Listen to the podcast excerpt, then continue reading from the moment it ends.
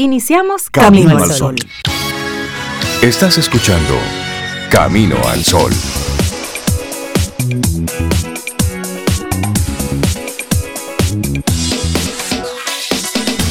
Y hoy el tema que te proponemos para este lunes, está bien dudar, está bien no saber, si eso, eso está bien, que te pregunten y usted diga, mira, de verdad que esa no me la sé. Sí, claro. Eso es válido. Primero, sobre pero tú no sabes cantar, tú estás hablando de... ¿De verdad que tú crees que canta? Sí, sí, está bien. Y, está bien. Y tienes las respuestas, no, no, no la tengo. Profe, de verdad que mire, esa no me la sé. Y esa es una tarea pendiente de nosotros, los dominicanos, que siempre tenemos la respuesta, siempre sabemos hacia dónde va. No podemos quedarnos callados ante la duda de una dirección. ¿Dónde queda tal cosa? Mira, tú coges por aquí. No, no, no, no, hermano. Si usted no se lo sabe, pues dígalo. Igual que con, con las medidas, cuando usted no tiene todas las informaciones, pues está bien que usted le diga a la población, miren, no sabemos, pero estamos investigando, estamos consultando, estamos buscándole la vuelta, pero la respuesta no la tenemos. Y eso está bien, porque eso habla primero de humildad. Y luego eso habla de un interés de que las cosas se solucionen. Porque cuando damos una respuesta por dar una respuesta, como dice Fénix, ahí no hay recursos. No hay recursos. Solamente estamos prolongando el tiempo de solución de Es de humanos no saber, es de humanos tener lagunas, pero también es de humanos, como dices Rey, decir que no sé y pedirle ayuda, porque realmente es una situación, ahora mismo, y esto es llevándolo ya al plano del, COVID-19 que veo porque vamos por ahí, es una situación que nadie tiene experiencia manejando. Aquí nadie ahora mismo en este mundo que esté vivo puede decir, no, porque yo viví tal o cual pandemia y lo manejamos así. Estamos todos aprendiendo. Ahora bien, sí se dan casos de mejores prácticas en unos lugares que en otros. Entonces, eso sí podemos mirar. ¿Por qué a tal o cual lugar o país le está yendo mejor? ¿Qué están haciendo las autoridades o qué está haciendo su gente? Exacto. Claro.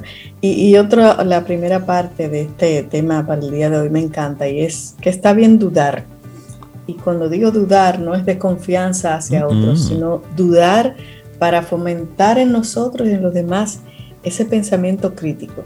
Dudar de lo que te digan porque eso te motiva a investigar, a buscar datos, a buscar evidencias que sean, tú sabes, las probadas. Esa me gusta, esa primera parte también. Está bien dudar. Sí, es decir, ese, bueno, a lo mejor sí, a lo mejor no, es posible, consulto, pregunto, no tengo, no, no entiendo todo el escenario, o solamente conozco una parte, o lo que veo de verdad que por más que me lo explican no lo entiendo, todo eso está bien, eso es válido.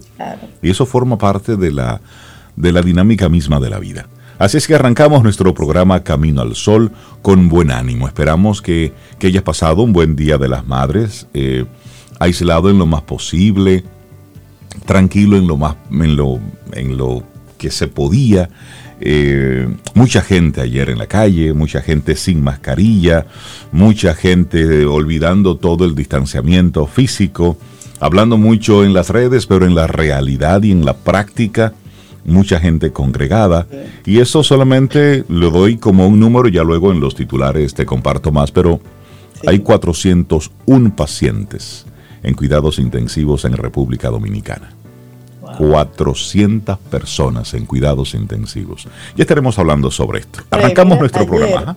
Ayer salí yo en un momento a dar una vuelta y tomé el malecón. En todos los restaurantes, grandes, pequeños del malecón, incluyendo heladerías, todo lleno. Había fila de, no, no, no, lleno no, fila de gente afuera esperando entrar. Filas. Decía, no, pero es que no es posible y muchas personas sin mascarilla. Claro. Sí, Yo decía, no, es que no es posible. Déjame ir a trancarme para mi casa. Es eso, sentido común, el menor de los sentidos. Arrancamos nuestro programa Camino al Sol. Buenos días, bienvenidos a Camino al Sol. Es lunes y estamos a 31 de mayo. Laboratorio Patria Rivas presenta en Camino al Sol la reflexión del día.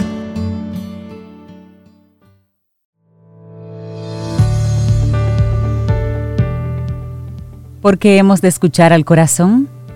Porque donde Él esté, es donde estará tu tesoro. Paulo Coelho. Vamos avanzando en este camino al sol. Nuestra reflexión para hoy. Dudo de mí, creo. Creo. Creo. Creo.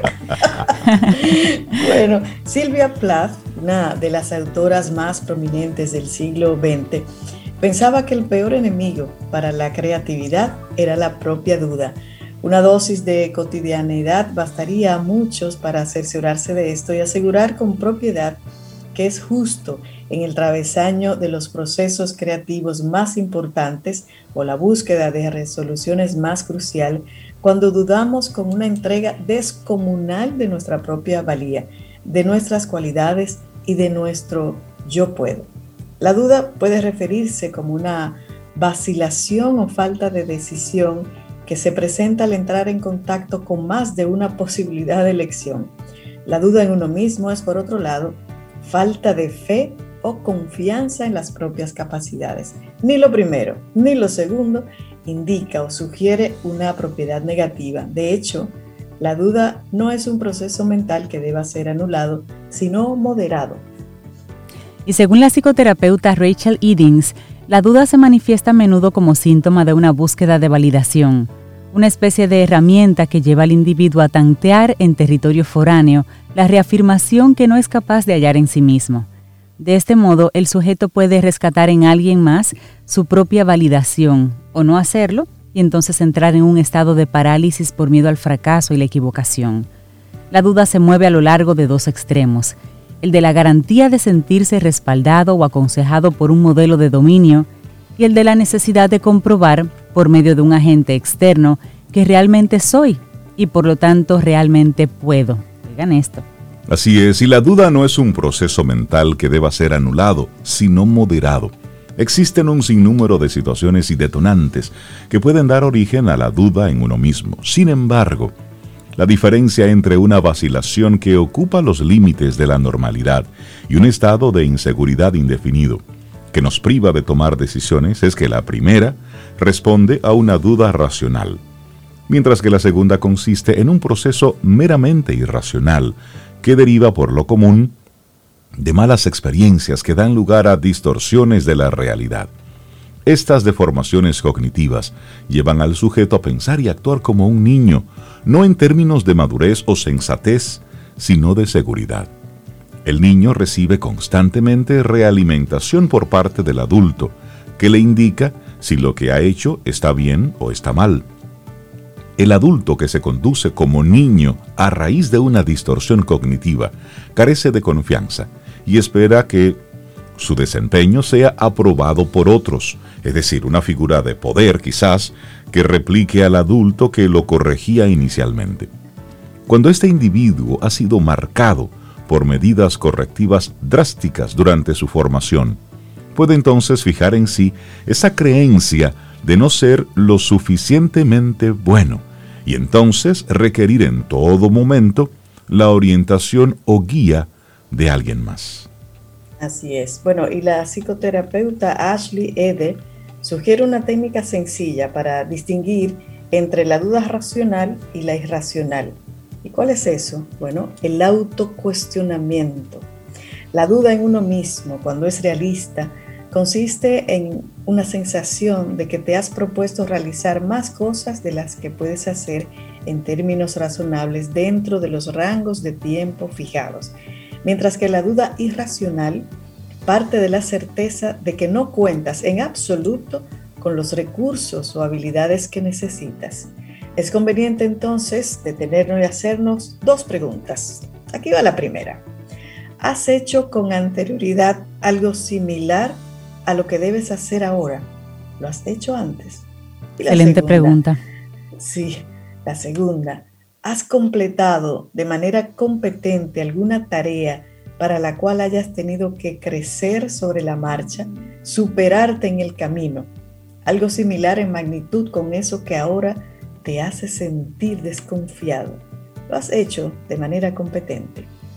Bueno, y cuando ambas, respuestas, son... Sí, sí, exacto se asoma, lo que se asoma es una duda irracional. Y ahí, Cintia, por favor, cinco técnicas para combatir esa duda en uno mismo. Y me gusta lo que dices, Sobe. Si esas dos respuestas son sí, ya tú has hecho eso antes, ya tú...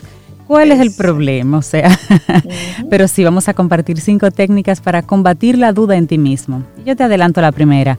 Cuida tu círculo social. Lo que menos necesitas, de hecho lo que menos necesita cualquier persona, es rodearte de personas tóxicas, llenas de negativismo, de prejuicios y dispuestas a juzgarte o a criticarte destructivamente. En cambio, procura que tus influencias más próximas sean aquellos en los que no solo puedes confiar, sino que también hayan demostrado estar realmente interesados en tu desarrollo personal, gente que crea en ti. Fíjate en eso. Número dos, te acompaña con esto también. Fija metas razonables. No se trata de achicar o desmembrar los propósitos de vida que tengas, los grandes planes a largo plazo, sino de ser consciente y de no olvidar que para el cumplimiento de los planes a gran escala es indispensable cumplir primero con tareas pequeñas y proyectos medianos.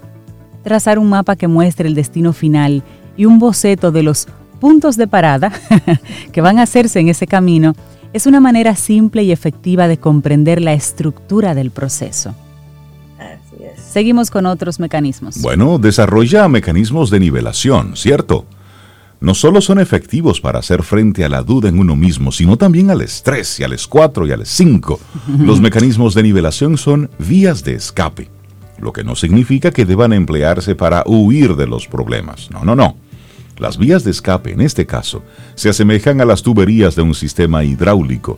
Cuando existe un objeto que obstruye el flujo, el agua se estanca Ocurre lo mismo cuando somos abrumados por cargas emocionales con las que no somos capaces de lidiar porque carecemos de esas herramientas necesarias. La técnica de respirar profundamente y relajarse puede ser que funcione para algunas personas, pero para otras esto no es más que un cliché y muy desagradable, por cierto. En otros casos, o más bien en estos casos, es bueno desarrollar mecanismos individuales según las características de cada persona. Así es, y ahí como ejemplo, Rey, tenemos escribir. Es cierto que escribir, pintar o practicar algún deporte son mecanismos de nivelación funcionales a corto plazo, pero no serán la solución al problema. La introspección, clarificación de las propias circunstancias y adaptación de los esquemas mentales hacia un modelo más funcional, esa es la solución. Y en todo caso, la práctica de un hobby o pasatiempo puede ser una herramienta de apoyo sumamente eficaz si se emplea como terreno de práctica. Fijarse el reto de correr 10 kilómetros diarios en lugar de 8 kilómetros o escribir dos páginas cada mañana en lugar de una sola son desafíos que a su cumplimiento actúan como inyecciones de seguridad y de autoestima.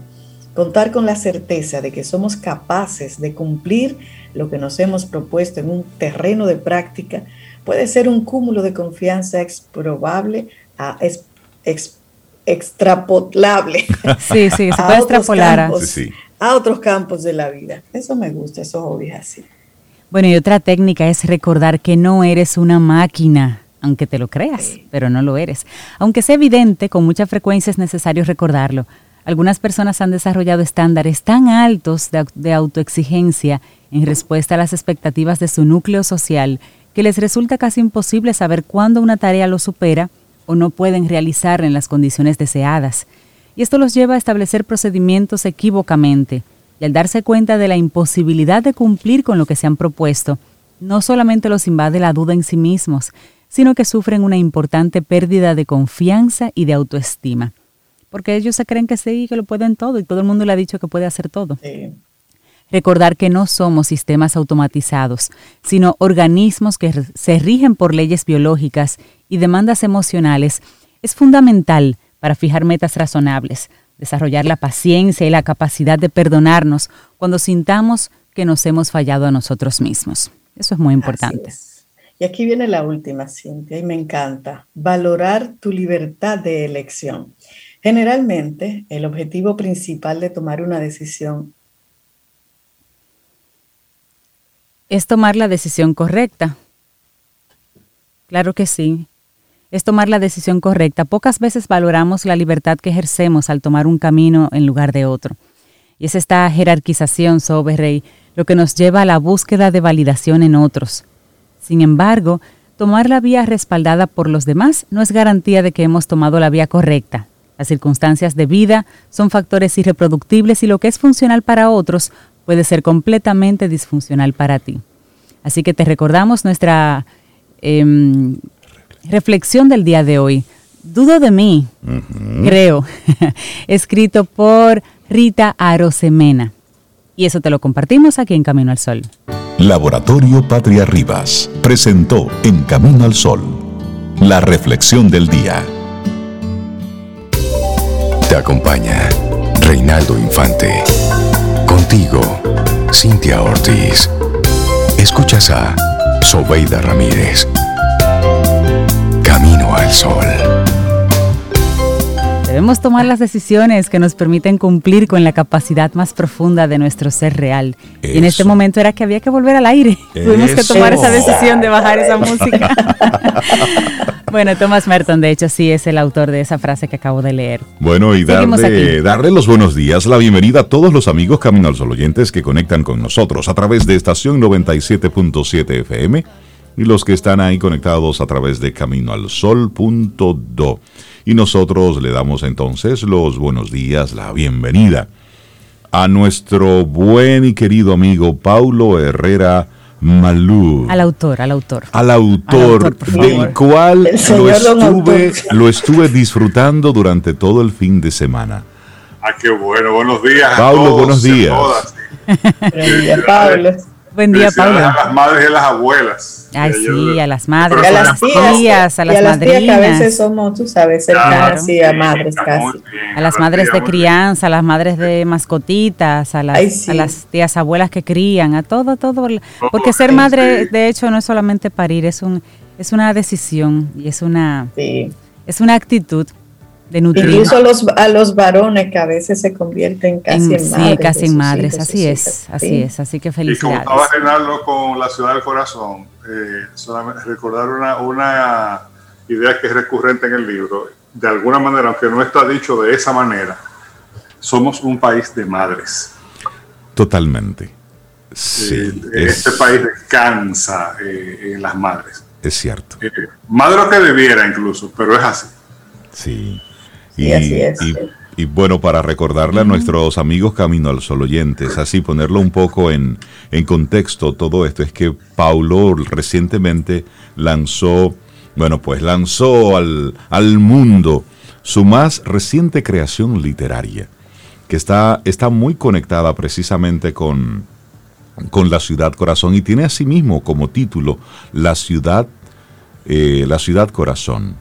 La ciudad del corazón. La ciudad del corazón. Sí, ese de él es importante, ¿eh? porque es verdad que es de Santiago, pero en realidad va dedicado a la ciudad que cada uno de nosotros tiene en el corazón. Te decía, te decía en el fin de semana, Pablo, que leyéndolo conectaba con, con Salcedo, conectaba con, con algunos rinconcitos, precisamente porque irse al, al, pasado, conectar con los ancestros, conectar con esos tíos de, de de los cuales tú apenas tienes, conoces su nombre o, en el mejor de los casos, su apodo y luego la historia que lo acompaña, que es una especie, una mezcla mágica de, de historia, de fábula, de ciencia ficción, porque pues siempre fueron tíos o tías magníficas, magníficas. Te agradezco, que, me lo digas, porque eso quiere decir que viajaste a la ciudad de tu corazón. Exactamente. Sí, sí, totalmente. Qué bonito. Que es el, que es el propósito de, esos textos, ¿no? Eh, son textos, como, como dije aquella vez que conversamos sobre eso,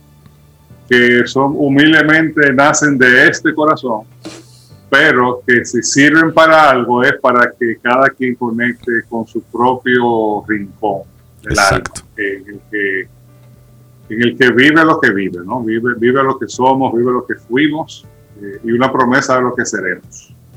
O una posibilidad al menos. Así es. Yo estoy en fila, Pablo, no te preocupes. Reinaldo terminando y ya yo lo agarro, pero ya él me va comentando algunas cositas. Recuérdanos ese libro, de hecho, Paulo. Recuérdanos dónde podemos conseguir este libro. Eh, mira, eh, está, está en cuesta centro del libro, pero me dice que está agotado. Eh, Qué bueno. Pues, pues tengo que hablar con la editorial para que lo lleven de nuevo Eh, pero en último caso que se comuniquen conmigo eh, al 849-878-5154, preferiblemente WhatsApp. Repito, 849-878-5154. Sí, sino a través de Camino al Sol te ponemos en contacto con ellos. Cuéntanos, Paulo, ¿qué, ¿qué conversaremos en el día de hoy? Sí, eh, hoy vamos a poner un poquitico serio. Eh, el, título que tenía para la reflexión era, por favor, no olvidemos que seguimos en Bueno. Y desde luego sabemos a lo que nos referimos, que es al tema de la pandemia, los altibajos. pareciera que son inevitables por demás, porque en todos los lugares han pasado, en todos los lugares ha habido una tercera ola, casi todo, que es en la cual, a, a la puerta de la cual estamos, atención. No estamos a la salida de la tercera ola, estamos a la puerta de la tercera ola todavía no se refleja en muertes, ojalá que no llegue ahí, pero si algo enseñan las dos eh, olas anteriores, es que primero se acumulan los positivos, eh, se, eh, se, incrementa el inventario de casos activos y luego la estadística hace recta. Ahora nos estamos acercando de nuevo a 50.000 casos activos diagnosticados. Sepa que hay, no sabemos cuánto hay que no están diagnosticados, que era un poco la, la barrera que creó la, esa segunda ola tan dolorosa y tan reciente de diciembre, enero, febrero, sobre todo enero, febrero. Eso hace apenas tres meses. Y, es un poco una reflexión a partir de ahí y desde luego hablar desde la comprensión de que estamos agotados. Eh, eso, eso, eso hay que reconocerlo. Y lo digo con total solidaridad, si se quiere. Yo me identifico mucho, mucho con ese cansancio. Hastiados, eh, incluso en, muchos casos más que eso.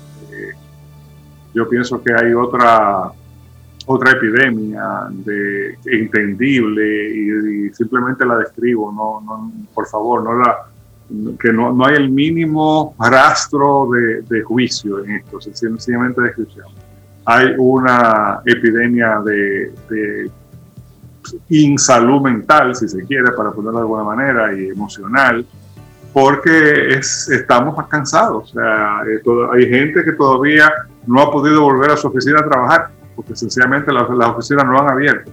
Sí, hay muchos de nosotros que sí estamos saliendo ya a trabajar a la oficina, pero luego está el tema de de los muchachos, eh, los, hijos que están estudiando de lejos todavía, la mayor parte de ellos, a pesar de que se supone que, eh, que, hay un retorno, pero un retorno muy relativo eh, y no en todos los sectores, ni no en todos los lugares del país. Y bueno, y ahora viene la vacaciones, dentro de poco. otro verano, como el verano pasado. recordemos el año pasado, para esta fecha, estábamos planteándonos salir del confinamiento extremo. Sí. Eh, y han, ha pasado un año completo. Y eso, desde luego, tiene, tiene un costo, tiene un costo en los negocios, tiene un costo en, la, en, el sostenimiento de las comunidades. Todo eso es cierto, todo eso es verdad. Pero lamentablemente también es verdad que no estamos en lo claro aún no estamos en lo claro. Eh, tenemos el tema de la vacunación que marcha al ritmo de cómo llegan las vacunas al país. Hemos tenido, se han conseguido unos buenos 5 o 6 millones de vacunas, pero todavía falta, todavía falta más de la mitad. Eh, para vacunar el 70% de la población debería hablarse de 14, 15 millones de vacunas. Eh, y eso, desde luego, algún efecto tendrá ya hay una, una, cierta proporción de la población que tiene dos dosis, al menos una dosis, pero eso, eso todavía no evita una tercera ola como la que estamos, eh, eh, como a, como la que estamos entrando. Entonces yo quería retomar la imagen de ese estar en guerra, ¿no? O sea, ¿qué implica tener esa mentalidad de guerra? de nuevo, reconociendo el cansancio, reconociendo el hastío, reconociendo el costo terrible que eso ha tenido en términos de vida, en términos de salud, eh, pero también en términos de, la sostenibilidad de nuestras, eh, de nuestras comunidades y de nuestros de nuestras empresas, nuestros negocios, nuestras instituciones. Eh, reconociendo eso, también reconocer que seguimos en guerra y yo eh, me, gusta, me gusta insistir en esa idea porque cuando tú aceptas y asumes que estás en guerra, automáticamente tú te pones en ese, en ese modo, ¿no? En modo guerra. Es un poco en modo sobrevivencia, en modo comprender que estamos en guerra y eso le quita un poco el, el, filo a, a, los nos con los que tenemos que convivir. O sea, las cosas que no debemos hacer, que pueden pesar, pueden eh, eh, eh, dolernos. Sin embargo, cuando lo podemos en ese contacto, en ese contexto, perdón, es como si lo racionalizamos un poco y decimos, mira, esto pasará. Esto pasará, pero mientras no pase, esto es lo que hay. Estoy sobreviviendo y por tanto debo cuidarme. Debo cuidarme. hay cosas que debo aplazar. Exacto. Eh, y desde luego, eh, la vida sigue, sí, eh, pero debe continuar o sin esas cosas o con una versión de esas cosas que es apropiada a la situación de guerra que estamos viviendo. Claro que tenemos que respirar y utilizo eh, eh, esa imagen eh, tanto en un sentido figurado como también en un sentido literal. Uno de, las, de los aspectos más crueles, más terribles que tiene el COVID-19 es que nos quita el aire. Sí. Literalmente. Así es. Eso es lo más terrible porque es lo más esencial, lo más inmediato. Entonces, necesitamos espacios para respirar también de manera literal y también de manera figurada. Y está en la creatividad de cada uno de nosotros, sabiendo que es tremendo reto, señores. Por Dios, eh, insisto, yo no estoy trivializando esto. Eh. ni, por favor digan, ah, eso no es nada. ni eh, tampoco, bueno, que, que oh, eso es fácil decirlo. Eso es verdad, es un refrán sabio, pero reconozcamos que esa necesidad de respirar la tenemos y que necesitamos crear espacios propios, creativos, para respirar con un riesgo controlado. No digo sin riesgo porque es imposible vivir sin riesgo. O sea, usted se cuida todo lo que usted quiera, usted se tranca todo lo que usted quiera y puede ser que el COVID le dé. Exactamente. Incluso con la vacuna. Y ahí, no hay, y ahí no hay una fórmula, Paulo, y eso es importante entenderlo. Y por eso cuando se habla de que hemos ido bajando la guardia, las autoridades lo habían alertado no solo las locales, las internacionales. Desde que la población va adquiriendo las vacunas, pues va sintiendo que, bueno, pues ya estoy vacunado, ya, ya esto no puede conmigo. Y hemos estado viendo lo que ha sucedido con el bajar la guardia. Por eso es la insistencia de entender que esto no ha pasado. que, se están, exacto, estamos dando los pasos, vamos hacia allá, pero todavía hay gente que piensa que el tema de las vacunas todavía está metido en su cabeza con las teorías de conspiración, todavía hay gente que cree que esto no es cierto, todavía hay gente... ¿eh? y no tenemos los números, no tenemos ese número que, implica la comunidad eh, eh, rebaño, digamos. La, ay, Dios mío, tiene un nombre, la, inmunidad, la, inmunidad, la, inmunidad, de rebaño. No tenemos los números para cuidar al grupo que no quiere o que no puede vacunarse. Pero amén de eso, también tenemos que pensar, eh, eso trayendo el tema de Paulo de, de, guerra y en sentido figurado, de que hay unas cepas nuevas caminando por el país y esas cepas no estaban contempladas cuando se hicieron la vacuna. Es decir, que usted vacunado pudiera ser víctima de una de esas cepas nuevas para la cual usted no está vacunado. Pero es mejor estar vacunado que no estarlo. Claro que sí, el punto es que estamos bajando la guardia creyéndonos vacunados o creyéndonos que ya la, la solución está aquí. Hay que imaginarse, hay que pensar que no tenemos una vacuna, que esa vacuna que está ahí es, una, es un buen intento y que nos va a cuidar de cierta forma, pero es pensar que ni siquiera existe esa vacuna para no bajar la guardia. Es un, es un derecho y un ciudadano irse a vacunar, pero es pensar y manejarse como si eso no existiera y no bajar la guardia. Sí, y, es un, un, llamado a la racionalidad. Eh, eh, y a pesar de que, bueno, de que, de que como ustedes saben, yo me muevo mucho, eh, me muevo mucho, creo que todos, en el ámbito de las emociones. Los dominicanos somos, somos muy así. Eh, yo pienso que eh, es una reflexión que vengo, reciente, que vengo haciendo. parte de nuestro de nuestro drama como nación, como comunidad nacional, es lo poco que navegamos en la racionalidad. ¿Ustedes se acuerdan de aquel eslogan de la cultura financiera, dinero y emoción en equilibrio? equilibrio? Sí. Bueno, pues yo lo amplío a razón y emoción en equilibrio. Nosotros tenemos, no es que reneguemos de las emociones, estamos, forman una parte esencial de la vida y además culturalmente eh, está muy cerca de lo que somos. Pero tenemos que equilibrar la parte emocional con algo más de razón. Y fíjense que cuando hablo de reconocer que estamos en guerra, eso es una, es un análisis, una decisión completamente racional. ¿eh? Que no, que reconoce las emociones, reconoce el peso que tienen, eh, la fuerza que tienen, pero también reconoce, espérate, vamos a ser racionales. ante esta situación, ¿qué hacemos? ¿Nos entregamos? No, eso no es racional. ¿Le damos para allá y, que, que, sea lo que Dios quiera? Tampoco eso es racional. ¿Eh? Y, si usted le hace un análisis al tema de las vacunas de manera racional, yo no, estoy por la labor de convencer a nadie, porque eh, lo más difícil es convencer a alguien que no quiere ser convencido. Ojo. Pero si usted hace un análisis racional desde el punto de vista del método científico, de la historia de las vacunas, eh, desde que comenzaron hace varios siglos, eh, y, usted se informa de los que saben, de los que tienen conocimiento, no de los que creen que saben, de los que dicen que saben, de los que toman dos datos sueltos e infieren todo tener la conspiración. Sí probablemente usted va a terminar vacunándose. Y tampoco basta con que te, diga, no, yo estoy sano y yo, yo tengo un buen sistema inmunológico. No me parece una solución racional. Entonces, es un asunto de invitar a la racionalidad a que cabalgue al lado de nuestras emociones, que eso es lo que nos hace seres humanos integrales, ¿no? Esa racionalidad y esa emocionalidad. Y tratemos de pasar este trance, este larguísimo trance, de la mejor manera posible.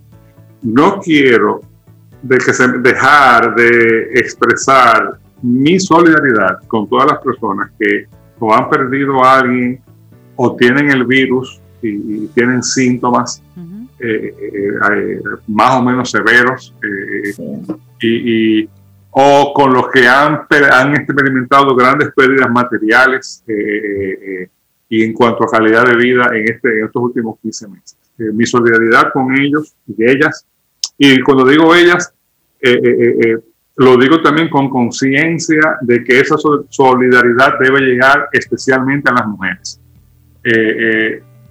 que son las que cargan pesado siempre en, en, nuestras sociedades. Nosotros tenemos una, una, una cultura con un punto de misoginia, con un punto de insensibilidad hacia las mujeres, que hacen que en condiciones normales carguen pesado bueno, pues en condiciones de pandemia están cargando exponencialmente más pesado también. totalmente. ¿Eh? Así es. Entonces, para, para ellas mi solidaridad, no sé si sirve de mucho, si sirve de poco, pero es lo que puedo expresarla y, y, acompañarlas un poco en este, en este camino que no sabemos cuánto tiempo queda. Yo tengo una, yo pienso que, que las vacunas eh, por lo menos he escuchado a algunos médicos, porque no, no quiero pretender que sea de eso tampoco, pero pareciera que las vacunas sí no, no, no evitan que uno sea contagiado con una nueva cepa, de hecho no evitan que uno sea contagiado, punto. Se reduce la posibilidad, pero no, no, no, no lo evitan. Pero parece que, que también mitigan los síntomas y reducen las posibilidades de complicaciones, aún frente a las nuevas cepas, hasta ahora. Que eso ya es, lo bueno. Eso ya es una gran cosa. Claro. Eh, sí, eso, eso es una, una razón más para, ir, para irse a vacunar. Eh, eh, y, y, aceptar que, señores, como que nadie está vacunado de nada, ¿verdad? Todos, tenemos vacuna en el cuerpo desde niño. Exacto. Y, y sí, ahí le va, puede que haya algún pequeño efecto secundario. Se nos olvidó. ¿Qué, ¿Qué tiene el bebé? ay, que lo vacunamos y tiró una fiebrecita. Exacto. Eso pasa. de, de, de, hecho, Pablo, no sé tú, o Reinaldo, Cintia, hay toda una generación que tiene una marca. Que tiene una marca. En el brazo izquierdo. Yo Esa vacuna tumbaba a cualquiera. No, y, y, y, te creaba un cráter en el brazo. Sí, ¿qué vacuna es esa? Y una totumita. Y una tutumita, sí, te dejaba ¿Qué una cicatriz. fue esa? Yo no, yo no recuerdo. La viruela, creo que la, la viruela, ¿verdad? Sí, pero lo podemos preguntar también a los, a los caminos, a los caminos oyentes. Te deja una marca. Ojalá que, ojalá que alguien esté más informado que yo nos diga que, que quiera, pero yo quiero que era la viruela. Y que levanten la mano lo, lo, que tenemos esa marquita ahí. Bueno. ¿Tú la tienes, Sobe? Yo, la, yo la tengo, yo lo que no me acuerdo de qué era. Yo no la tengo y qué fue. A ti no te vacunaron, sí. Ten cuidado. Bueno, pero, ahí, sí, pero el caso es que es el valor, fuerza y luego, además de la solidaridad, esa solidaridad que, que, va en lo colectivo, ¿no? Exactamente. sí que sí es un tiempo de avanzarse, sí un tiempo de, de, de, acompañarse. Si no se puede físicamente, por lo menos emocionalmente, apoyarse, tener paciencia, ser flexibles en todo, hasta para salir a la calle en el tránsito, eh, tratar de poner los problemas en perspectiva. Eh, eh esto es un tiempo para ahorrar bilis. Porque, no, nos faltan razones para llorar, no nos faltan razones para preocuparnos. No se preocupemos ni lloremos por, la, por las razones grandes, no por las chiquitas. Y, y, y, y, y, el resto soltémoslo. Esto es un llamado individual, ¿eh? porque esto, es cada quien que le toca. Y yo no creo en eso de que, ah, de que la humanidad aprendió. No, no, no. no, son Son totalmente de acuerdo con Que le vaya a quedar o, no a cada quien de, este tiempo terrible, lo que Dios mediante podamos llegar vivos al final de esto, ojalá que sí. Y, lo digo con plena conciencia de que eso en cualquier momento cambie. Ojo. Eh, eh, eh, ojalá que los que lleguemos al final lleguemos con esa con, con, algo aprendido, ¿no? eso, eso es lo que y, Pablo, muchísimas gracias. es importante. Y nada, eh, terminar con un, con un llamado a la esperanza, que, no, porque tampoco es un tema de, es mirar la realidad a la cara, que forma parte del bienestar, pero sin perder la esperanza. Eh, que la esperanza además es un don, ojo, eh, no hay ninguna razón para tenerla ni para perderla, pero la esperanza se tiene dentro, porque son de esos dones que recibimos los seres humanos sin pedirlo y sin merecerlo. Eh, igual que el amor de nuestros padres, eh, eh, la aceptación de los amigos, la vida misma, todos esos son dones. Entonces, esa, la esperanza es un don. busquémosla dentro de nosotros, protejámosla, abracémonos a ella y sigamos caminando buenamente, buenamente y con conciencia de que esto sigue siendo una guerra de resistencia, una guerra de, constancia. Así es que no es tiempo de desmayar, al contrario, vamos, respire profundo y sigamos avanzando. Y si te sientes desmayar, busca ayuda. Exacto. Busca ayuda. Eh, apoyémonos unos a otros, porque, porque esto no sabemos cuándo termina y, y sí, puede ser que sea demasiado para, para una persona que está sola o para alguien que tiene que está sobrecogido por los problemas, entonces, apoyémonos unos a otros eh, de, la, manera que podamos. Y entender que somos todos los que estamos en esto. Paulo Herrera Maluf. Finalmente, perdón, eh, sí, somos todos y también buscar, eh, no aislarnos, es importante. No somos supermanes ni supermujeres.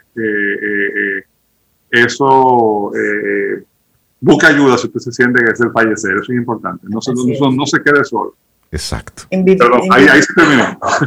Invita a Rey Cintia, a Pablo también, que esa solidaridad llegue a los médicos, a todo el personal de salud que están sumamente agotados. Y nosotros, con nuestra irresponsabilidad, tú sabes, fomentando que en algún momento también ellos colapsen. O sea que hay que pensar también en ellos. Gracias, Pablo. Muchísimas gracias por tu, por tu comentario y tu llamado a la conciencia en este lunes. Un abrazo. Cintia, ¿qué nos tienes para hoy? Camino al sol. Frases y más frases, ideas para que podamos reflexionar sobre ellas. Mayri McFarlane dice la siguiente frase, no hagas nada y nada pasará. La vida se trata de las decisiones, o las tomas o alguien las tomará por ti, pero no las puedes evitar. Parece sencillo, ¿no? Vamos avanzando en este camino al sol. Cintia Sobe, vamos a darle los buenos días, la bienvenida a una mujer que se hace llamar María y tiene como apellido Ten. María Ten, buenos días, ¿cómo estás? Bienvenida de nuevo a Camino al Sol. Hola, buen día, muy bien. ¿Y ustedes? Muy, bien, muy bien. Muy bien y a coro además. a coro, dice. Sí, estamos en coro aquí hoy, María. Bienvenida. Buen día, María. Y mira, Rey, Cintia, yo estoy feliz porque María trajo un tema que le pedimos. Uh, Hice mi tarea. Sí, su tarea. Ahora nos toca a nosotros escucharte y aprender. Así es, vamos a hablar de, de marketing de contenidos, formatos y frecuencia, que fue la tarea ahí que me dejó Sobe la última vez que estuve por aquí. Y nada, hablar de marketing digital y, hablar y, no hablar de marketing de contenidos es como, como no hablar de nada, porque al final el marketing digital se centra en el marketing de contenidos. El marketing de contenidos es todo lo que nosotros compartimos y promovemos en todos nuestros canales digitales, buscando esa conexión, esa relación, esa interacción y esa respuesta del cliente. Exacto. En cualquier canal. Eh, primero vamos a hablar de formatos, que, cuáles son esos formatos que no podemos olvidar y, que deben ser fundamentales a la hora de implementar una estrategia de marketing de contenidos. Empezamos con el contenido número uno, que es el más importante, que son los videos y los videoblogs, donde eh, las, las cifras hablan por sí solas, o sea, 90%, más del 90% de la gente prefiere consumir o pasar su tiempo en Internet viendo videos. Entonces es súper importante que podamos desarrollar una estrategia de video que sea efectiva. Si eh, puedo hacerlo a nivel educativo, bueno, pues lo hago, o a nivel de entretenimiento, o a nivel de, de acompañar al usuario en ese recorrido que él tenga que tomar mientras usa mi producto. Señores, los videos con, con con la frase how to o, con ese tipo de formato de cómo hacer las cosas, son uno de los tipos de videos más consumidos en YouTube. La gente quiere esa guía, esa compañía, entonces si yo puedo eh, hacerlo, pues perfectamente tengo ahí una muy buena oportunidad para generar ese, ese formato eh, tan usado y tan consumido por la gente. el video, ¿qué, ¿qué duración debería tener ese video para que sea efectivo, María? Mira, yo, yo con el tema de la duración de los videos digo lo que tenga que durar. Porque antes teníamos una presión muy fuerte con el tema de Instagram y el minuto, que era solamente un minuto en, Instagram. Entonces, un contenido que podía ser muy bueno, lo matábamos por ponerlo en solo un minuto. Y, lo que digo ahora es, mira, tenemos muchas cosas. Tenemos YouTube, tenemos Instagram TV, tenemos eh, Facebook Watch, donde podemos desplayarnos a nivel de, video y eh, usar el tiempo que sea necesario sin abusar. Tampoco es que voy a hablar de más por hacer un contenido, un formato mucho más largo. Pero si, si el contenido me da para dos minutos, bueno, pues dos minutos. Si el contenido me da dos minutos y medio, pues dos minutos y medio. Y, voy a ir eh, buscando que, que sea lo suficientemente interactivo y atractivo para el que lo ve, para que se quede durante todo el tiempo. María, y en cada uno de esos formatos, hablemos de, del formato como tal, pero también la frecuencia.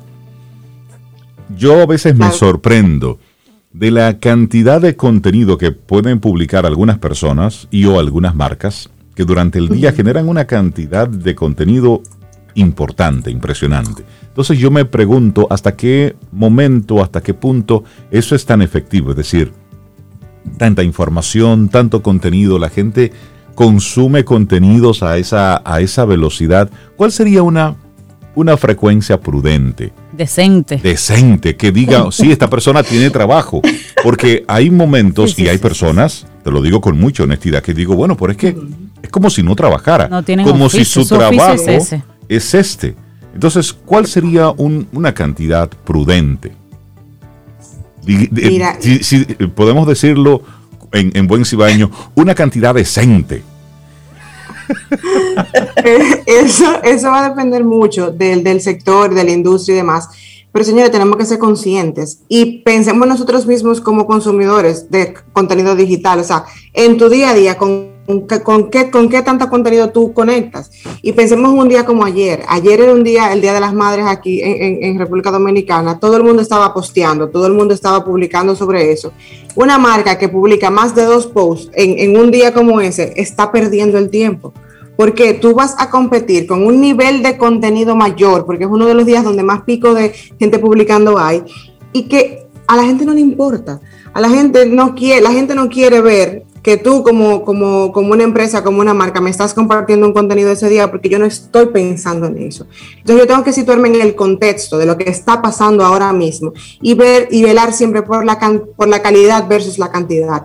Que yo postee cuatro veces al día no me va a hacer más popular, no va a hacer que yo tenga más clientes, no va a hacer que yo venda más. Entonces, a nivel de tiempo y, la frecuencia de publicaciones, me gustaría que la dividiéramos por canal, donde viéramos, por ejemplo, a nivel de website, eh, cuántas veces eh, eh, al mes, por ejemplo, debemos actualizar ese portal. Y, a, y, a, modo de sugerencia, que conste que no estoy diciendo que esto es una fórmula que le va a funcionar a todo el mundo, porque eso va a depender mucho, pero a nivel de website, lo ideal sería que actualizáramos por lo menos una vez por semana, buscando que cada vez que Google entre a esa web vea que hay algo nuevo y que nos apalanquemos en el blog, que es lo que nos va a permitir darle esa frescura al, al contenido. Si tengo la capacidad de generar más contenido de ese, pues perfecto, pero lo mínimo debería ser por lo menos una vez por semana.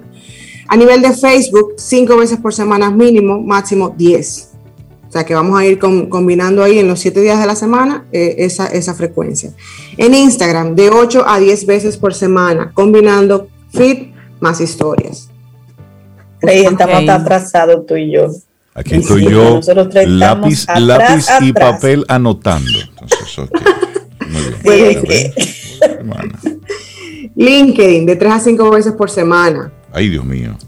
Mínimo una, mínimo, mínimo, mínimo una, pero de 3 a 5 es como la, media eh, correcta. YouTube, una vez por semana o como mucho quincenal. Pero uno va a trabajar para eso, María. No, no. hay que, hay que planificarse, Rey. Yo prefiero dejar de escuchar a María y olvido todo eso y ya. No, no, no, hay que no, no va a evitar que, siga, que sigas necesitándolo, aunque no la ah, escuches. Igual necesitas. No funciona, no funciona así. No, no funciona así. No, Rey, no, Pues sigo, sigo tomando notas, ok. Sigue tomando notas. Me quedé en link. y después la compartes, Rey. Okay. Señores, Twitter. Twitter para mí. Madre, yo ni la clave de Twitter me acuerdo. Sí. Yo tengo ahí como una relación, amor, amor no tan. Amor odio con Twitter. con Twitter. Mínimo cinco veces al día. en Twitter el, contenido pasa demasiado espérate, rápido. Espérate, no, no, no, no, no, Cinco veces al día en Twitter. Sí. Pero seré yo Donald Trump. Ah, pero con, con razón yo veo tanto que a la gente habla tanto, mucho disparate muchas veces, otras cosas muy interesantes. No, no, ya solté la noticia. Ahí, ahí, no, no lo suelte, Rey. Mi recomendación con Twitter es que generen contenido para web y si yo tengo un artículo de, en, la web, desconstruye el artículo en tweets y tú te das eso de manera automática, que eso sale solo. Y lo devuelves al programa y lo llevas al blog, exactamente. Genera tráfico a la web. Ese, es mi consejo con, sigo, Twitter. Sigo anotando, profe, sigo anotando. Buenísimo. A nivel de email marketing, una vez por semana o quincenal. No, no abusemos tampoco. Hay, marcas y empresas que te mandan emails diarios y señores, no, por favor. Eso, eso satura, eso ah. cansa. Por supuesto, eso agota y tú terminas y tú te unsubscribe y a los tres días vuelves y recibes otro correo. Pero yo, yo me borré de esa lista. ¿Qué pasó? Correcto. sería, sería una buena idea porque mirando la carga de la carga de contenido y que no puede ser un disparate, porque si vas a mandar todo ese contenido no pueden ser disparates tampoco. Sería una buena idea, por ejemplo, comprometer a, diferentes personas del equipo para que nutran a esta empresa o a esta persona que se va a dedicar a todos esos posts. Por ejemplo, que un departamento en particular pues trabaje un poquito más eh, el blog. Por ejemplo, un área, un área más técnica, de más expertise, pero otra área se dedique más bien a trabajar otro tipo de, de, contenido, de mensajes que no sean tan técnicos, sino de otra índole o noticias de la industria o demás. Mi pregunta es, se vale que diferentes personas en diferentes áreas formen parte de esa, de esa comunicación, de esos contenidos que tienen que darse y entonces llevarse al departamento o a la persona correspondiente para que los filtre y los organice, porque eso es mucho trabajo, María.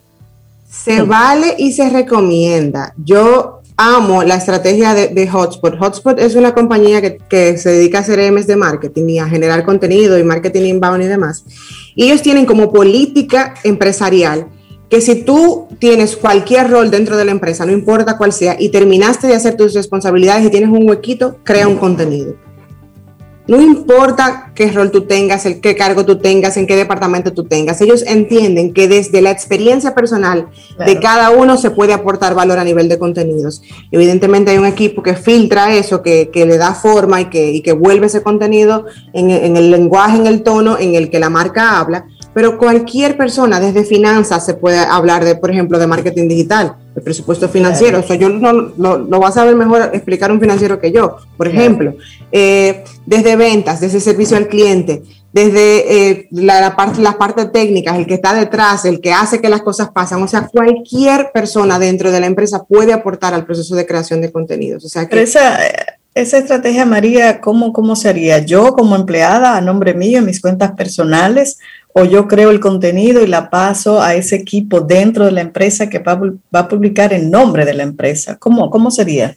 A mí me gusta combinar las dos cosas. A mí me gusta eh, eh, que, por ejemplo, si me pases el contenido, por ejemplo, al departamento de, que gestiona eso, que ellos le den la forma, lo revisen, le den el el tono correcto se publica en las redes de la compañía citando quién fue que lo escribió, porque al final tengo que darle el crédito a la persona que lo escribe. Por supuesto. Y también me gusta combinar, sobre todo si estamos desarrollando la estrategia de employee branding, donde queremos que esas figuras dentro de la empresa también tengan una voz, pues que ellos posteen y la empresa comparte. Combinar eso, esas dos cosas para mí es la mejor forma de, hacerlo. Excelente. Ahí está la, Otros formatos que no podemos olvidar, los pasos rapidito, audio post y podcast, señores, está trending todo lo que tenga que ver con audio, eso, eso ayuda bastante y nos quita un peso porque no tengo que producirme para yo grabar un video. Sí, pero ya como quiera tengo que producirme para el video, entonces ya. Eh, hago las dos cosas. Sí, ya.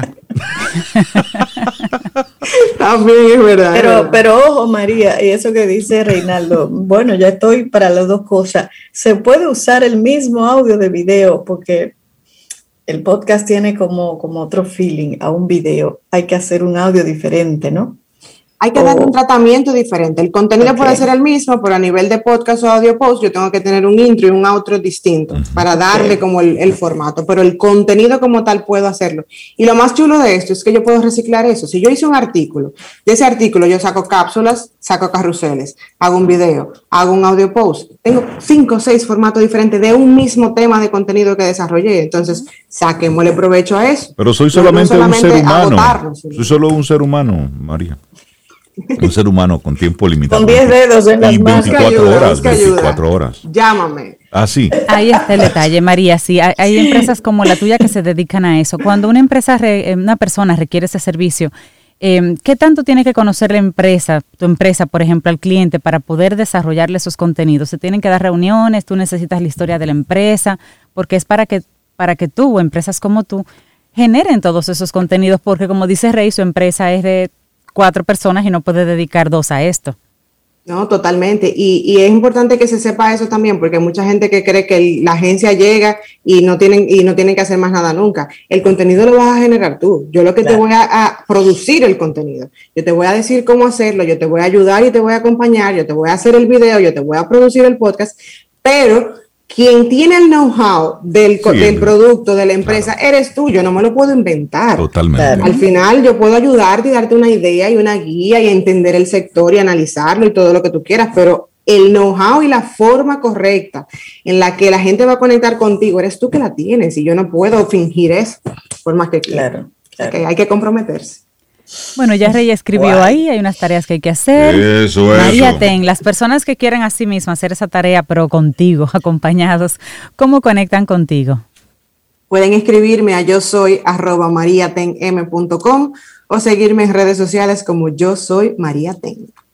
Ella es María Tem. María, que, tengas que tengas una muy buena semana. Muchísimas gracias por compartirnos estos contenidos y nosotros seguimos aquí. Te despedimos con música, María. Disfrutemos un delicioso café escuchando Camino al Sol. Y una frase de C.S. Lewis dice, llorar está bien mientras dura, pero tarde o temprano deberás detenerte y entonces tendrás que decidir qué hacer. Vamos avanzando. Esto es Camino al Sol a través de estación 97.7 FM. Te recuerdo que conectamos a través de caminoalsol.do y nuestro número de teléfono de WhatsApp. Vamos a recordártelo. 849-785-1110. 849-785-1110. Y más temprano Sobeida preguntaba precisamente para que en ese número nos dijera si tú tenías esa marquita de esa vacuna cuando eras pequeñita y si te acuerdas y si recuerdas, ¿de qué era esa vacuna en particular? Que hay una generación completa que lo tiene. Que está marcada. Bueno, porque no nos realmente no recordamos. Estamos marcados, Rey. Ahí ya yo puedo entender muchas cosas, Rey. Estamos marcados. Estamos marcados. Vamos a preguntarle a nuestra próxima invitada si de casualidad ella tiene esa vacuna también. Oh, y hablamos con Eva Luna López, la prima de Rey. Eva Luna López Ferreira, psicóloga clínica y terapeuta, y con ella vamos a tener un tema súper interesante. Y a ver, la verdad, tristemente también muy, muy oportuno por la realidad que estamos viviendo, y es el duelo en los niños. Eva, buenos días, bienvenida a Camino al Sol, ¿cómo estás? Buenos días, muy bien, mejor ahora. Qué bueno verte otra vez. Encantada de verlos también. Ya yo me puse mis vacunas, ya. Excelente, muy bien. Estamos cubiertas por esa área. Qué bueno, qué bueno. A ver si poco a poco vamos saliendo a camino. Qué bueno. ya Sobeida se puso también sus dos dosis. Y Cintia y yo estamos a ley de unos cinco días para colocarnos la segunda dosis. La segunda. Pero hay que seguirse cuidando. Hay que seguirse cuidando. La segunda hay que como si nada, Como si nada. Así, es, así es. Y escuchaba hace, hace unos momentitos. Eh, el, doctor José Joaquín Pueblo ha estado dando una serie de, de informes cada día sobre la situación que él junto con otros especialistas están viviendo. Y es, es muy duro escucharlo, pero es, es muchísimo más duro lo que, lo que está sucediendo, lo que está viviendo. Y si es duro escucharlo, imagínense lo que, se está, lo que está ocurriendo, donde cada día alguien muere por COVID en nuestro país. Y ahí entra el tema que vamos a estar compartiendo, que es el duelo en los niños. A veces nos quedamos con ese con esa pérdida del adulto, de perdí a mi pareja o perdí yo como adulto a mi papá envejeciente, a mi mamá envejeciente. Pero ¿qué hay de los niños? Poco se ha hablado de la secuela emocional que va quedando en estos niños que de un momento a otro vieron a papá, a mamá, a mi hermana, a mi hermano con una gripecita y después no volví a verlo y luego me, entero o me van más o menos diciendo que, que se fue y que ya no está con nosotros. Eva, ¿cómo manejar desde la psicología clínica, cómo manejar el duelo en los niños? Eh, bueno, el duelo en los niños es precioso desde una visión, porque los niños son como, ¿verdad?, transparentes completamente y nos permite trabajar, nos permite eh, nos facilita esa ventilación emocional que necesitan los niños para enfrentar este proceso. De hecho, los niños viven en los procesos de duelo de manera más intensa, porque claro, carecen de información, hay muchas cosas que no entienden. Los adultos de referencia, en caso de que sean los padres, suelen no saber manejarlo porque no, desde el amor no saben manejarlo. Y por supuesto, esto genera más incertidumbre porque los niños se dan cuenta algo está pasando, de repente no veo al abuelo o me dijeron eh, se enfermó. Eh, depende de la edad del niño, el niño o la niña va a poder entender el proceso de duelo. El niño hasta los dos años no comprende lo que está pasando, no sabe, no tiene tal vez la madurez ¿verdad? emocional para. Sin embargo, de los tres a los seis años, los niños empiezan un proceso eh, de, de reconocimiento, pero entienden que puede ser reversible. Entonces, si nosotros como adultos no tenemos las herramientas para eh, hacerle entender a este niño con palabras, con amor, con paciencia, porque se le puede olvidar muchas veces y seguir preguntando, ¿verdad? Eh, el niño va a vivir un proceso de incertidumbre. Y, muchas veces se comete el error de, decirle al niño, ah, papá, mamá, el abuelito, quien sea que haya fallecido, ¿verdad? Eh, se enfermó y se fue al cielo, o se quedó dormido, esas frases que al final el niño no comprende, ¿verdad? Y que se queda con esa incertidumbre de qué pasa si yo me enfermo, o qué pasa si tú te enfermas, mamá, o qué pasa si, si yo me quedo dormido y entonces no despierto, ¿verdad?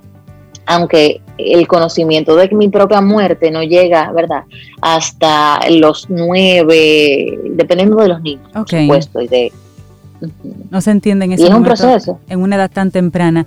Eva, muchas veces las personas cuando hay un proceso de pérdida, obviamente, eh, el adulto que está alrededor de ese niño también está sufriendo la pérdida y, de por sí a veces no se basta a sí mismo para también nutrir a otra persona. ¿Qué se recomienda en, en estos casos? Eh, he sabido de casos, por ejemplo, que al niño lo llevan a un segundo hogar, a donde una tía, una madrina, como para sacarlo de ese entorno. En otros casos se busca un especialista para que le explique la situación a, este niño de lo que ha sucedido. Y en otros casos, pues es un familiar entonces que tiene el don de la palabra y lo hace. Eh, ¿Cuál, ¿Cuál es la vía correcta? ¿Quién debería sentarse con un niño, una niña, para explicarle un caso de un fallecimiento y acompañarlo en el duelo? Claro, mira, yo a pesar de, los libros, ¿verdad? Y lo dicen, pero que confío también en, el instinto y en el corazón. Yo lo digo mucho a mis pacientes, más corazón que cerebro, eh, más corazón que lógica. ¿Quién mejor que dar una noticia tan difícil que me haga sentir en un espacio tan seguro que mis padres, ¿verdad? En caso de que, de que los padres estén vivos. No hay nadie mejor. Nadie puede acoger mis emociones.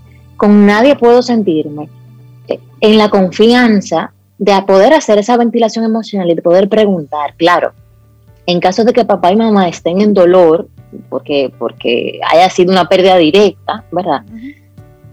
Papá y mamá pueden permitirse esa vulnerabilidad emocional ante su hijo, porque yo estoy triste y no es mentira, mi amor, acaba de pasar algo que a mí me duele.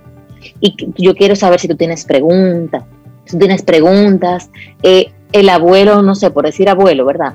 Pero el abuelito se enfermó de, ¿verdad? No todo el mundo, a mí me, me han llegado a la consulta niños que, que han perdido familiares eh, por cáncer, y claro, dice, ¿qué pasa? Y el cáncer entonces se hereda, y cómo lo manejo. Y claro, mi amor, el cáncer se hereda, pero hay un por ciento, y no todos tenemos que tener cáncer, no todos los o sea, ¿verdad? que aclarar esas Dar información Exactamente, según la edad, por supuesto, porque los niños hacen tres grandes preguntas. Es, eh, ¿fue mi culpa? ¿Qué puedo hacer para que regrese? ¿Verdad? Y la tercera pregunta es, ¿cuándo te vas a morir tú? ¿Verdad?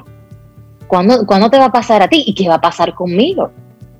Entonces viven ese proceso de incertidumbre y que nosotros como, como los adultos tendemos a pensar que el proceso de pérdida tiene que ver únicamente con, un familiar. Pero el primer proceso de pérdida común, ¿verdad? Que, suelen vivir los niños, el de un animalito, de un perrito, de un pececito. Y entonces eso, e, esas primeras, esos primeros encuentros con la muerte van a ser y van a, a, dar paso a cómo serán los próximos. Y nosotros pensamos que los niños no tienen tal vez la capacidad de entender, pero si nos fijamos, todas las películas de Disney hablan de muerte. Tarzán, los padres al inicio de la película fallecen. Frozen, que es un poquito más actualizada, eh, a los primeros de la película, las primeras escenas, los, ambos padres fallecen. O sea, las películas dan la información. Lo que pasa es que los adultos, tal vez por el mismo miedo y por el mismo amor de proteger, no nos damos cuenta de que si no dirigimos esa información, mi hijo puede estar viviendo una incertidumbre y dar con sintomatologías ansiosas que pudieron haber sido evitadas, por decirlo así. Eh, preguntar a los niños, dependiendo de la edad, por supuesto, eh, hacer un ritual con los niños, aunque no vayan a los servicios funerarios por decisión de los padres. ¿Qué es hacer un, ritual? Vamos a hacerle un dibujo al abuelo, si es un niño que, tal vez de tres años, cuatro, que no necesariamente uno quiere exponerlo, ¿verdad? Eh, vamos a hacerle un dibujo al abuelo, eh, o vamos a, ¿qué tú quieres hacer? Vamos, el globo yo no estoy muy de acuerdo por el medio ambiente, pero, pero, pero hay, hay herramientas que podemos hacer para que ese niño se sienta en confianza de, poder decir, de poder preguntar y permitirse a llorar. Eva, y tú, tú mencionabas hace un momentito los servicios funerarios y en algunas ocasiones pues adultos deciden simplemente que el niño o la niña no participe. ¿Qué tan recomendable es, de acuerdo a la edad, que el niño participe de, esta, de este cierre que le hace toda la familia, toda la comunidad a ese ser querido? Eh, para mí es sumamente importante, pero tomando en consideración la edad y, la madurez que este niño presenta, la madurez emocional que este niño presenta. Una edad aproximada, sabiendo que esto puede variar, ¿verdad? Eh, yo diría que a partir de los 6, 7 años los niños pueden asistir. No tal vez pasarse todo el día, ¿verdad? Eh, porque mamá y papá también tienen un proceso y, poder entender, cuando el niño esté ahí, papá y mamá juegan un papel de, mira mi amor, tú vas a ver esto, es probable que haya personas llorando, eh, y, hacer como, como la zapata para ese niño, para ver, ¿verdad? eh, y para que sepa qué va a ocurrir en ese espacio. O sea que yo pudiese decir que, depende del niño, por supuesto, pero que a partir de los 6, 7 años los niños pueden, pueden si la familia así lo, quiere, y yo los recomiendo realmente, asistir. Antes de hacer un proceso de despedida, un ritual de despedida, vamos a hacer y lo que mencionaba anteriormente para que ese proceso el niño lo entienda con lo que su pequeña mente en ese momento pues le permita, pero para que se pueda dar ese cierre. Eva, tú acompañas como especialista a las familias que necesiten hacer estos cierres o que necesiten tener estas conversaciones incómodas a veces. ¿Cómo las personas se pueden comunicar contigo?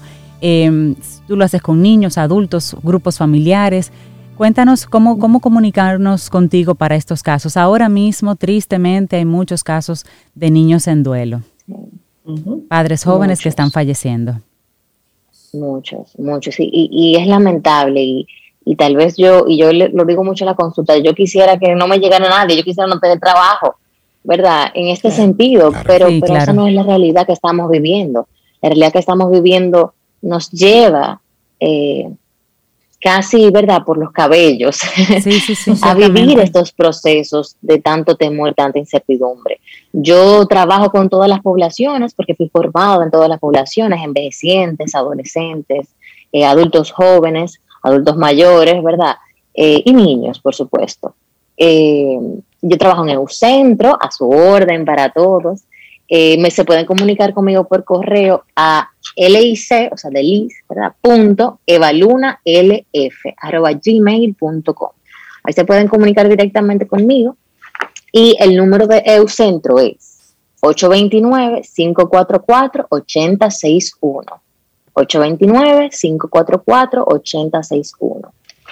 Excelente, Evaluna. Evaluna López nos comenta un poquito así rápidamente del duelo en los niños, un, tema muy en el tapete en este momento. Gracias, Eva, y seguiremos conversando en otra ocasión en Camino al Sol. Un, un gran abrazo. Un abrazo. Te acompaña Reinaldo Infante. Contigo Cintia Ortiz. Escuchas a Sobeida Ramírez. Camino al Sol.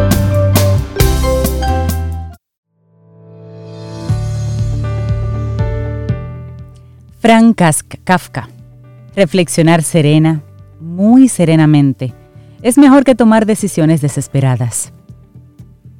Bueno, y vamos llegando a la parte final de nuestro programa, pero tenemos todavía una invitada especial para que nos comente sobre trabajo nuevo. Darle los buenos días, la bienvenida a Sabrina Stepan. Buenos días, bienvenida a Camino al Sol. ¿Cómo estás? Yo estoy muy bien, tempranito aquí compartiendo con ustedes. Bienvenida Sabrina, qué bueno tenerte. Mira, y hablemos de lo nuevo. Me gustan las cosas nuevas y los lunes. Eso es, eso es chévere. Lunes de estreno. Mira, ¿de qué se trata? A mí me gustan los lunes, Reinaldo, también. Me gustan los lunes y me encanta este estreno. Acabo de lanzar mi primera producción musical con el título C, que son mis iniciales, y estoy muy contenta con el resultado del nuevo sencillo que estamos promocionando junto con el disco. Se llama Le Sonrío el celular, es un merengue. ¿Cómo? también una novedad para mí, primera vez que grabo un merengue. Y estoy muy feliz, el video es muy fresco, muy de verano y muy para, para expresar todo lo que hemos vivido en estos últimos tiempos. Hablemos de las composiciones, las letras, quienes te acompañaron en el proceso. ¿Cómo fue, ¿Cómo fue todo eso? Cuéntanos. Bueno, tenemos grabando como tal el disco, tenemos más de tres años. Wow. Y las composiciones son casi todas mías, eh, donde hay una composición de mi hermano y hay dos eh, composiciones en colaboración, una con Edwin García y una con Manny Audico, pero son mías, son ocho canciones. Eh, todo en un corte tropical. Yo vengo más de cantar jazz y quise incluir un poquito de, de esa experiencia, pero irme a lo tropical, explorar lo nuestro, explorar bachata, explorar merengue. Y estoy muy contenta porque pude, pudieron converger tanta gente chula en este disco, tantos talentos. Tengo a Guy Frometa coordinando toda la parte musical y parte de la producción. Edwin García produce un tema que acaba de ganar Grammy por Eddie, por Eddie Herrera. Eh, o sea, estoy muy feliz con este con haberlo tenido dentro del disco también. Tengo eh, colaboración con artistas internacionales como Ramón Vázquez Martirena, que es el bajista de Chucho Valdés. Está Hernán López Nusa, que es uno de los grandes eh, pianistas latinoamericanos de Cuba, está el Negro Hernández en la batería, en uno de los temas que trabajó para, para Santana, por ejemplo. Tengo a Sandy Gabriel eh, tocando el saxo en una pieza eh, a Tavial Mengot en la percusión, a Guri, tengo a Ernesto Núñez. Es, no, pero Sabrina hizo un casting. Buena. Sabrina hizo un mega casting. En este disco, todos estos toletes de caballeros. Quería recordar que Sabrina, para nuestros amigos Camino al Sol oyentes, si no la conocen, Sabrina Estefan, búsquenla, Stepan, cuenta con estudios de canto en el Conservatorio Nacional de Música y ha incursionado en diferentes géneros musicales. El jazz, la escuchamos mucho en jazz, pero jazz, disco, merengue, bachata, voz nova, claro que sí, y música clásica. Y para los que quizás no lo saben, Sabrina canta en cinco idiomas. Ella canta en cinco idiomas, inglés, francés, español, italiano y portugués. Sobe y yo hablamos en español y en cibaeño. Así que nos faltan tres. En cibaeño yo no lo tengo en la lista. Ah, pues pero incorporándolo. Pero, pero ello va, ah. Sabrina. Mira. Mira, Sabrina, tengo una, una curiosidad. Tú vienes, lo has dicho y lo mencionó Cintia, básicamente de cantar mucho jazz. ¿Cómo te sentiste haciendo ese tránsito hacia bachata, merengue? ¿Mm? Mira, para mí fue natural en los shows, grabarlo no tanto, pero en los shows era natural porque siempre trato de agregarle colores dominicanos a lo que hago, porque si me pongo a hacer el jazz a, lo tradicional, eh, estadounidense o muy europeo, no sueno nuestra, no, no me distingo y siempre me ha gustado agregar colores Claro. Los colores natural desde ese punto de que cuando tuve que decir, por ejemplo, mi nombre de que Sabrina Estepan, tu diva, en una bachata, Señores, yo duré dos días dándole mente, porque yo, decía, yo, ¿qué yo hago? Pero Juan Luis no dice su nombre, llamo a Mártires de León, que me produjo un tema para el disco también. y, productores de batalla. Pero Mártires, he pasado por esto. Tengo que decir eso dale para allá, mi amor. Eso es tradición en la bachata. Digo, con fe, maestro. pues entonces, ¿te parece, Sabrina, si, si escuchamos esa canción que es con la que estás promocionando? Sé. ¿Dónde, me por encantaría. por supuesto, ¿dónde, dónde eh. ya está disponible? Y a partir de ahí, bueno, pues vamos a disfrutar esa canción, ¿te parece? Ahora mismo está en todas las plataformas digitales para los que consumen YouTube, Spotify, Amazon, Deezer. Está en todas las plataformas digitales gracias a la Oreja Media Group. Y pronto va a estar disponible para la venta en físico. Tiramos unos cuantos ahora para el lanzamiento, pero son de promoción. Eh, y de verdad que estoy muy contenta. Disfruten esta nueva canción que se llama Le sonrío al celular. Ay, esa me, ese es un merenguito, ¿verdad? Dijiste, un merenguito. Un merenguito de. Bueno, vamos a disfrutarlo. bueno, pues Sabrina, Sabrina Esteban, muchísimas gracias. Desearte muchísimos éxitos en tu carrera, que sigan las cosas bien, produciendo mucho y que la gente conecte con tu arte. Y nosotros, a nuestros amigos Camino al Sol oyentes, mañana, si el universo sigue conspirando, si usted quiere y nosotros estamos aquí, tendremos un nuevo Camino al Sol. Y Un abrazo, Sabrina. con... Chao, gracias. Claro, le sonrió el celular y es la primera de muchas porque esto lo vamos a agregar a la lista de Camino al Sol, este disco de, Sabrina. Lindo día para ti. Gracias. ¿Y tú le sonríes al celular? ¿Quién le sonríe al celular? Pues así nos vamos sonriéndole a ese señor. Sonriendo. Lindo día. Hasta mañana. Y esperamos que hayas disfrutado del contenido del día de hoy. Recuerda nuestras vías para mantenernos en contacto. Hola arroba caminoalsol.do. Visita nuestra web y amplía más de nuestro contenido. Caminoalsol.do. Hasta, una, próxima, edición. Y pásala bien.